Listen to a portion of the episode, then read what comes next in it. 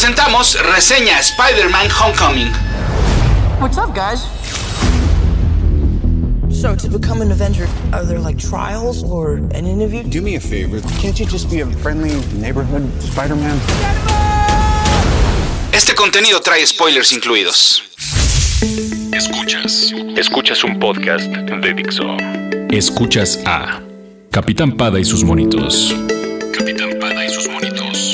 Cómics y fantasía con Héctor Padilla. Por Dixo.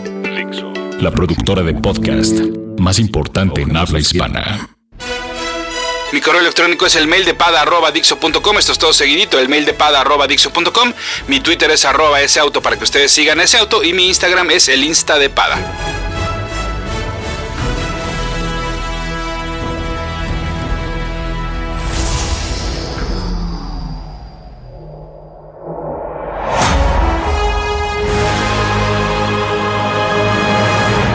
Parecía que la tendencia de las películas de superhéroes era basarse en sagas de los cómics. Los fans se encargarían de llevarse las manos a la cara, llorar de emoción y contagiarle al resto del mundo el por qué era increíble ver esa historia en la pantalla grande. Spider-Man Homecoming revira y decide seguir su camino desde cero. No le debe ni le teme nada a nadie. Sabe que volver a contar el origen de los superpoderes y revisar la muerte del tío Ben sería una pérdida de tiempo y prefiere invertirlo en una aventura clásica de El Hombre Araña.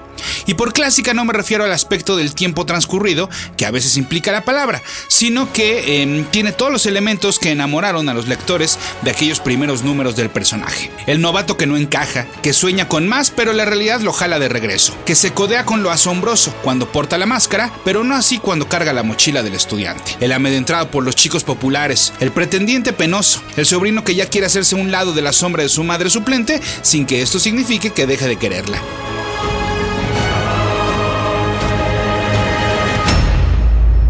Y sus monitos.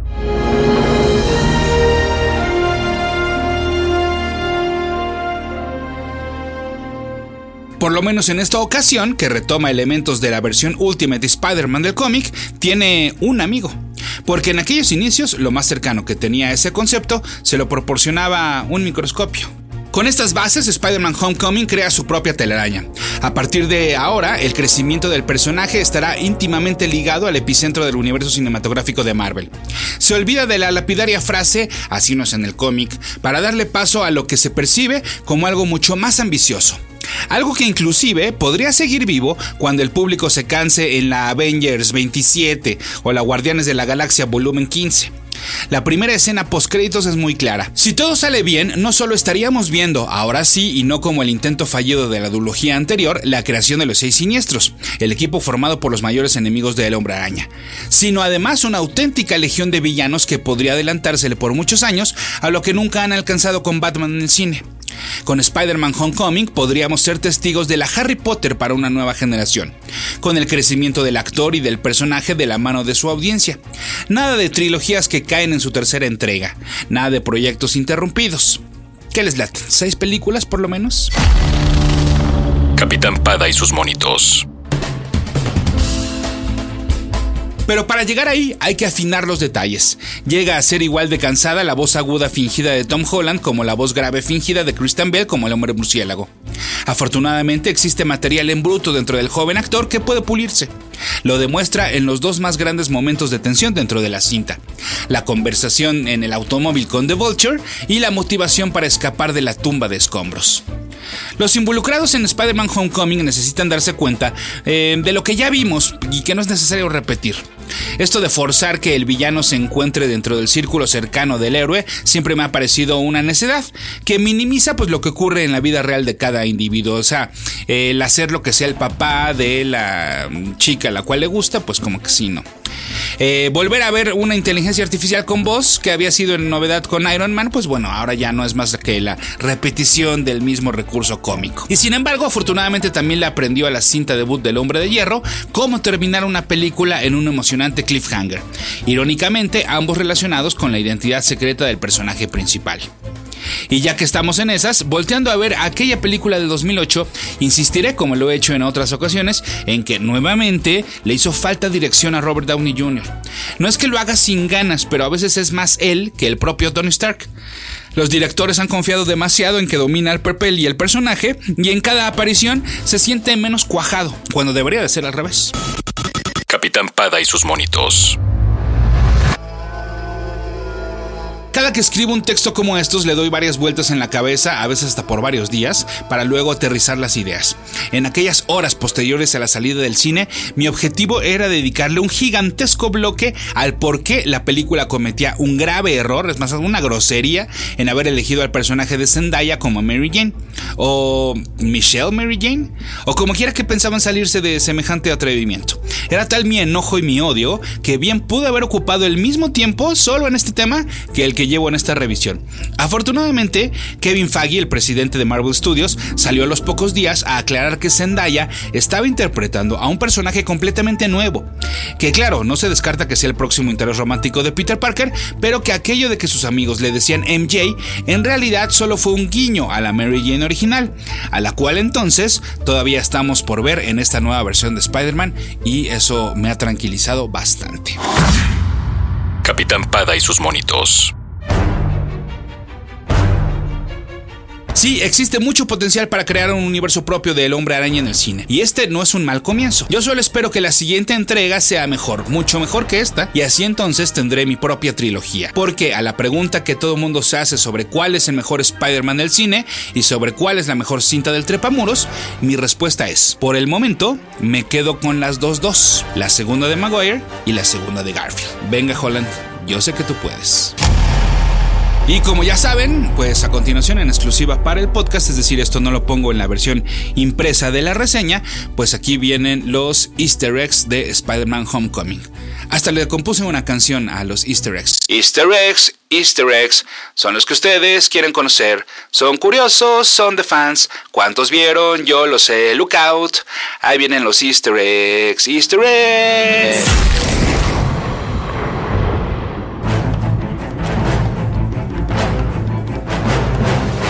Eh, ya les mencionaba al inicio que si bien Spider-Man Homecoming no adapta ninguna historia en específico extraída del cómic, pues toma pequeños detalles del mismo. Por ejemplo, la relación entre este y Iron Man, o mejor dicho, entre Peter y Tony, me recuerda a la etapa pre-Civil War, cuando los Parker inclusive llegan a vivir en la torre de los Avengers. Es aquí cuando Tony mejora el traje del hombre araña, pero le pone sus colores, rojo y dorado. No tengamos la menor duda de que si alguna vez se pone el que muestran para el final de la película, pues tendrá características similares como las cuatro patas mecánicas que tenía el llamado traje de Iron Spider. El Tinkerer fue de los primeros villanos que enfrentó el hombre araña, hizo su debut en el Amazing Spider-Man número 2 y tal cual pues es así, eh, un señorcito ahí está inventando cosas. Eh, sin embargo, poco a poco fueron menos las veces que decidió enfrentarse al héroe por sí solo y actualmente funciona más como lo vemos, pues les digo en la película, más bien ayudándole a otros villanos a pimpear la tecnología que usan en sus trajes y en sus armas. Otros de esos primeros villanos que enfrentó Spider-Man fueron los Enforcers, formados por Fancy Dan, The Ox y Montana, o como les pusieron en los cómics en español, los Truanes, Daniel Galán, Toro y Montana. El verdadero nombre de Montana es Jackson Breeze, quien en Homecoming es el primer Shocker, así como en la caricatura Espectacular Spider-Man. En la mencionada versión Ultimate de Spider-Man, sí es Tony Stark quien le regala unos disparatelarañas más modernos y con diferentes modalidades a Peter Parker. En la versión actual del personaje también tiene estas facultades, pero ya por iniciativa propia. A mí me recuerdan las diferentes telarañas que podías jugar en los. Eh, usar en los juegos de PlayStation de Spider-Man. Es común ver en los filmes la fusión de dos personajes. En esta película ocurre con el mejor amigo de Peter. Es Ganke, pero se llama Nidlitz. Es decir, como ustedes seguramente recordarán por la revisión de los 50 años de Spider-Man que he hecho aquí en el podcast, eh, Nidlitz es este reportero del Clarín que se casa con Betty Brandt y se convierte en el primer Hobgoblin y después se muere. O sea, nada, no tiene nada que ver con este amigo gordito que en realidad es Ganke, el mejor amigo de Miles Morales, el segundo Spider-Man del universo Ultimate. Entonces, pues sí, es tal cual este personaje, pero en el cine. Eh, también en los cómics eh, conoce su identidad y es fan de los Lego. Ya que menciona a Betty, a ella la vemos en la película como conductora del noticiero escolar. Sin embargo, como que se parece mucho más a Gwen Stacy. Están haciendo ahí una función bien rara, quién sabe, insisto, si con lo de Michelle y Mary Jane se estaban metiendo en un lío, a ver también si no con esto provocan otro. Pero bueno, El compañero que sale también en este noticiero es Jason Ionello, a quien en los cómics conocimos en Untold Tales of Spider-Man, una serie que contaba historias nuevas retroactivas de los primeros años de Peter Parker como el superhéroe. En la eventual secuela de Homecoming, pues entonces vamos a ver si Betty se convierte en la primera novia formal de Peter, como ocurrió en las historietas. En los cómics, Flash Thompson y Liz Allen son fans de Spider-Man, tan es así que forman un club de admiradores del personaje, hacen una fiesta e invitan al héroe. Este pasaje, como ya saben, pues también está adaptado en la película. Capitán Pada y sus monitos. Y sí, pues en la película vimos a dos Shockers. Eh, su transformación llega hasta que usa los mismos colores que el villano en el cómic, pero nada más. Le faltó una máscara que le cubriera el rostro completo, como es el traje original. Y al parecer ese era el plan en un inicio, porque hay fotografías de la filmación y juguetes que así lo muestran. Por cierto, muchos han criticado que el arma principal del Shocker es idéntica a la de Crossbones en Captain America Civil War. Y si somos justos, bueno, pues en realidad son las armas principales del Shocker en los cómics. En eh, Crossbones usa otro tipo de, armas, pues de hecho utiliza una ballesta, como podría indicarlo su nombre. Pero además, eh, los productores nunca han negado que se trata de, la misma arma que usa Crossbones en Civil War y ahora el Shocker. Y es el mismo sistema de estos guantes, pero pues modificados, ¿no? y, mejorados para, para Homecoming. En el Amazing Spider-Man número 267 de 1985 vimos una aventura de Spider-Man en los suburbios. Está llena de situaciones chistosas como la que se retrata en la cinta, que el héroe no tiene ningún edificio alrededor para columpiarse. Y la película en la cual hace referencia el hombre araña mientras corre en los jardines y que prácticamente está imitando es Ferris Bueller's Day Off, protagonizada por Matthew Broderick, o como le llamaron en México, un experto en diversiones. Fue dirigida por el fallecido John Hughes, quien... Eh, transformó el cine de comedia y de adolescentes para siempre, pues gracias a la dirección y o producción de películas como National Lampoon's Vacation, Sixteen Candles, Weird Science, The Breakfast Club, Pretty in Pink y las dos primeras de Home Alone. Seguramente han visto en días recientes pósters de Spider-Man Homecoming que homenajean a varias de estas producciones. Además, se considera que gracias a Mr. Mom, con el guion de John Hughes, fue que despegó la carrera de Michael Keaton. A pesar de que el director de Homecoming, John Watts, no tiene antecedentes profesionales en películas de comedia, se nota que supo aplicar muy bien toda la influencia de Hughes dentro del guion y pues adaptarlo a Spider-Man. Capitán Pada y sus monitos. El Spider Tracer es una de las armas clásicas del hombre araña, una arañita mecánica que le avienta a los enemigos para posteriormente rastrearlos usando su sentido arácnido. Nada más que este Spider-Man en la película no tiene todavía Spider Sense, aún, según dijeron los realizadores. Uno de los maleantes cercanos a el buitre y al cual eh, se topa en la cárcel en la primera escena post créditos es llamado Mac Gargan, quien tiene un tatuaje de escorpión. Sí, este es el nombre real de Scorpion, así que ya sabemos por lo menos de un villano que aparecerá en la secuela. En los cómics también fue Venom, pero eso sí, júrenlo que no lo vamos a ver en la pantalla grande ni cerca ni lejos. Las telarañas en las axilas, por más feo que eso suene, forman parte del diseño original del traje en los cómics. Estas han sido olvidadas y retomadas en diferentes ocasiones, pero siempre fueron un adorno y no con la funcionalidad que tienen en el traje eh, en la película. El actor Donald Glover siempre ha soñado con interpretar a Spider-Man. Lo primero más cercano que ha estado fue hacer la voz de Miles Morales en dos episodios de la serie animada Ultimate Spider-Man. Lo segundo, pues es este personaje que tiene en Homecoming, Aaron Davis, quien en los cómics es tío de Miles. De hecho, es por él, eh, por el cual eh, Miles es picado por una de las arañas, eh, perdón, modificadas genéticamente que le dieron primero el poder a, a Peter en este universo, en el universo Ultimate. Y también Aaron es la versión del villano convertido en superhéroe The Prowler. En la película vemos que Aaron es identificado perdón, en los registros criminales con ese mismo nombre como The Prowler y que uno de sus alias es Brian Pichelli, en honor no solo a los creadores de ese personaje, sino de Miles Morales, el escritor Brian Michael Bendis y la dibujante Sara Pichelli. Aaron menciona a un sobrino y Kevin Feige ha asegurado que hay un Miles Morales dentro del eh, MCU, dentro del universo cinematográfico de Marvel, por lo que posiblemente lo veamos en la secuela. Sin embargo, recuerden que antes de que eso ocurra, hay una película animada a estrenarse en diciembre del 2018 que tendrá como protagonista a Miles Morales. La placa del auto de Aaron en el Homecoming es UCSM01, una clara alusión a Ultimate Comics Spider-Man. la primera serie mensual que protagonizó Miles y en cuyo número uno debutó pues este mencionado tío eh, Aaron. El primer dibujante en encargarse de la versión Ultimate de Spider-Man fue eh, Mark Bagley. En una de mis escenas favoritas de la película, eh, cuando vi esa escena dije, ok, esta película ya me atrapó, em, porque es el típico pasaje de Spider-Man, ¿no? Dentro del entorno citadino de Nueva York, despreocupado, ¿no? Con la mitad de la máscara recogida y comiéndose este churro. Bueno, pues ahí en esa escena vemos un graffiti que dice Bagley. En la playera de un estudiante de Midtown High podemos ver la frase Established in 1962. Es el año de la primera aparición de Spider-Man y por ende, pues bueno, de la misma Midtown High. Y ya que menciono la escuela, en el equipo de Decathlon hay una estudiante con rasgos orientales llamada eh, eh, Cindy. ¿Podría ser Cindy Moon? Sí, esta chica que fue mordida por la misma araña que picó a Peter y que se convierte en Silk. ¿O mm, cómo estarán los derechos cinematográficos de ese personaje? ¿Marvel? ¿Sony? ¿Alguien que me explique? La organización Damage Control existe en los cómics y así como en la cinta se dedican pues a recoger el tiradero de las peleas entre héroes y villanos. Han tenido varias miniseries con un perfil más bien humorístico. Había rumores de hacer quizás una serie de televisión bajo este concepto, pero como que DC se les adelantó con la de Powerless, la cual ya no existe y entonces pues ahora no tenemos ni una ni otra. La escena de Spidey enfrentándose a asaltantes armados con máscaras de otros personajes ocurrió en el Ultimate Spider-Man 42, solo que en esta versión impresa, uno de ellos usaba una máscara de Batman. Capitán Pada y sus monitos. Aunque no lo crean, hay un guiño al Spider-Man de Andrew Garfield.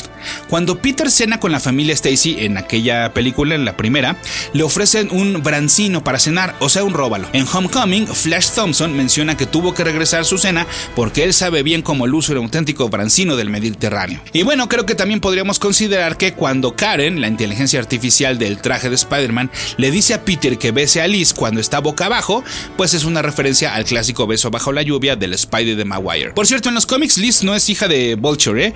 Tiene un medio hermano que a veces es bueno y a veces es malo, que se llama The Molten Man, y se casa con Harry Osborn, con quien tiene al pequeño Normie Osborn. Hoy en día están separados y Liz se ha vuelto una gran empresaria, a veces medio maldita, la verdad. Eh, Harry trabaja para Peter, pero se ha quitado el apellido Osborn, pues quiere olvidar su pasado como el Duende Verde y quitarse, pues obviamente, cualquier relación con su padre Norman, el original Duende Verde. Hogan menciona, eh, Happy Hogan, ya ven cuando ah, está hablando de todas las armas que van en el avión, eh, pues menciona que a bordo va Megan George eh, como una de estas armas eh, en los cómics, pues este es un cinturón de fuerza que usa Thor para magnificar aún más su poder. También vimos un prototipo del escudo del Capitán América. Lo que no sabemos es si se trata de una versión anterior al original, como ya lo habíamos visto en el taller de Tony, o de un escudo nuevo. En los cómics, haciendo aquí hablando de esa última, última escena de de la película, pues eh, les platico que en los cómics la tía May ha descubierto la identidad de Peter y el hombre araña en dos ocasiones. ¿Cómo es eso que en dos ocasiones? Bueno, no es que su mente de viejita pues la traicione. La primera nunca supimos bien en qué momento ocurrió, pero en el Amazing Spider-Man 400 de 1995 le confiesa que siempre ha sabido. Esto lo hace unas horas antes de morir de causas naturales. Pero tiempo después, por ahí de 1998, se echaron para atrás y se inventaron que esa tía May que había muerto era una actriz alterada genéticamente y que formaba parte de un plan de Norman Osborn. La tía May original regresó sin tener memoria de que había sido secuestrada y mucho menos de que sabía que, eh, que Peter era Spider-Man, ¿no? Eso obviamente pues se lo había dicho eh, Norman a esta eh, tía May falsa. Bueno, em, entonces no recuerda que había sido secuestrada por Norman ni desaparecida, ¿no? Pero años después, en una pelea con Morlun en el 2001, Spider-Man casi muere y regresa a casa completamente hecho trizas. Se acuesta y no tenía fuerzas ni para levantar su ropita, por lo que entonces, pues estos pedazos de su traje eh, que alcanzaron a sobrevivir en la pelea se quedan ahí tirados. La tía May entra al cuarto y se da cuenta que su sobrino era Spider-Man. Eh, en los eventos de la saga One More Day, a todos aquellos que conocían la identidad secreta de Peter Parker se les borró esta información de la mente, excepto a Mary Jane, por lo que actualmente la tía May no sabe quién es el hombre araña. El actor Kenneth Choi interpreta a Mr. Morita, el director de la escuela de Peter Parker, pero también hizo al soldado raso Jim Morita en Captain America The First Avenger, formando parte de los Howling Commandos. En Homecoming podemos ver una foto en blanco y negro de Morita, por lo que entonces podemos asumir que son familiares, aunque que sean idénticos, porque es el mismo actor. Bueno, y hablando de fotos, en la clase de ciencia de Peter hay una de Bruce Banner. Capitán Pada y sus monitos. Y por último, pues el más grande homenaje extraído de los cómics es la secuencia en la cual Spider-Man está sepultado bajo los escombros y debe hacer un esfuerzo súper, súper humano para levantarlos sobre su espalda y poder escapar. Esto ocurrió en el icónico Amazing Spider-Man número 33 de 1966, en una historia planeada y dibujada por Steve Ditko y escrita por Stan Lee. En un clásico conflicto arácnido, Spider-Man debe llevarle un suero a la tía May o de lo contrario morirá. Su sangre está contaminada de radioactividad gracias a una transfusión de Peter. Obtiene el suero, pero eh, este, este suero lo tenía Master Planner, quien eventualmente sería revelado como el Doctor Octopus, y entonces queda atrapado y además con el riesgo de quedar ahogado gracias a una gran cantidad de agua que se está filtrando.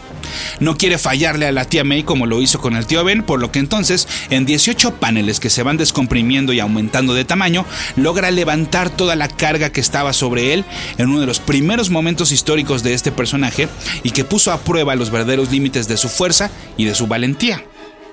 Este pasaje ha sido auto-homenajeado en diferentes ocasiones dentro de las mismas aventuras del Hombre Araña, como en el espectacular Spider-Man 168 eh, de 1990, en el cual pues el recuerdo que lo inspira a salir vivo es el de Mary Jane.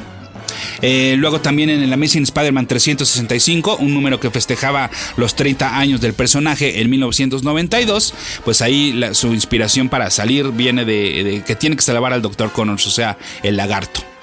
En 1995 eh, salió el espectacular Spider-Man 229 y vimos una historia similar porque después de combatir a la nueva Doctor Octopus y tratando de conseguir una cura para Mary Jane quien estaba embarazada, logra liberarse con un poco de ayuda de su clon, Scarlet Spider, o sea, Ben Riley. ¿Y quieren uno más? Bueno, pues en el 98, en el Spider-Man 98, se queda atrapado en los escombros del Daily Bugle y nuevamente es Mary Jane su inspiración. Eso y capturar al responsable de que se quedara ahí sepultado, que era pues el Duende Verde. Y dos más seguiditas en el 2009 en el Amazing Spider-Man 578 y 579, después de una pelea con el Shocker en el metro subterráneo, tiene que levantar tanto las vigas como los escombros para rescatar a la gente que está atrapada con él. En la segunda, hasta lo hace rodeado de rats por todo el cuerpo. Y esta secuencia no solo ha aparecido en cómics, sino que también le hicieron un homenaje en la serie de televisión animada Spectacular Spider-Man en el 2009. Y que por cierto, también en este momento, eh, cuando él está tratando de levantar, vimos cómo eh, el reflejo en el agua divide el rostro de Peter y el de Spider-Man. Esta imagen que, bueno, pues también ha sido empleada tanto como simbolismo, ¿no? Este, pues de representar esta dualidad de la identidad secreta, como también para representar gráficamente el sentido arácnido del superhéroe. Capitán Pada y sus monitos.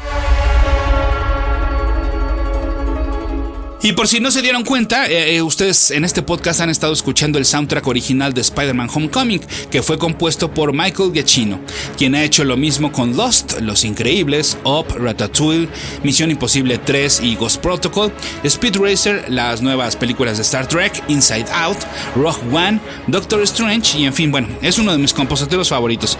Y por si fuera poco, pues incorpora para esta ocasión el tema clásico de la caricatura de Spider-Man de 1967.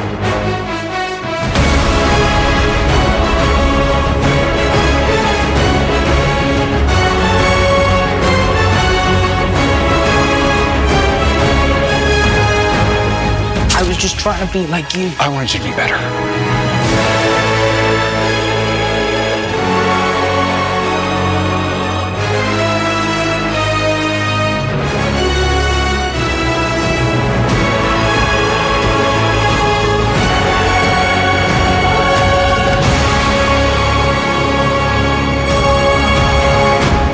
Dixo presentó Capitán Pada y sus monitos.